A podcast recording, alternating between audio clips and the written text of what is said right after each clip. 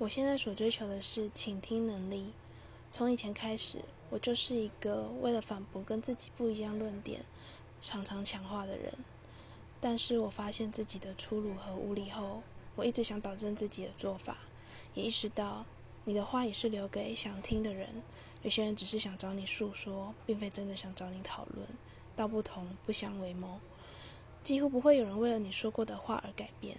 除非他自己碰过相同的境遇，才会一探的想起，嗯，好像以前有某个人也说过类似的话，对方还不一定会想起是你说的，他还会以为是自己在书上看到的。所以话正有缘人，如果能找到倾听彼此、点到为止的人，真的是一件很幸福的事。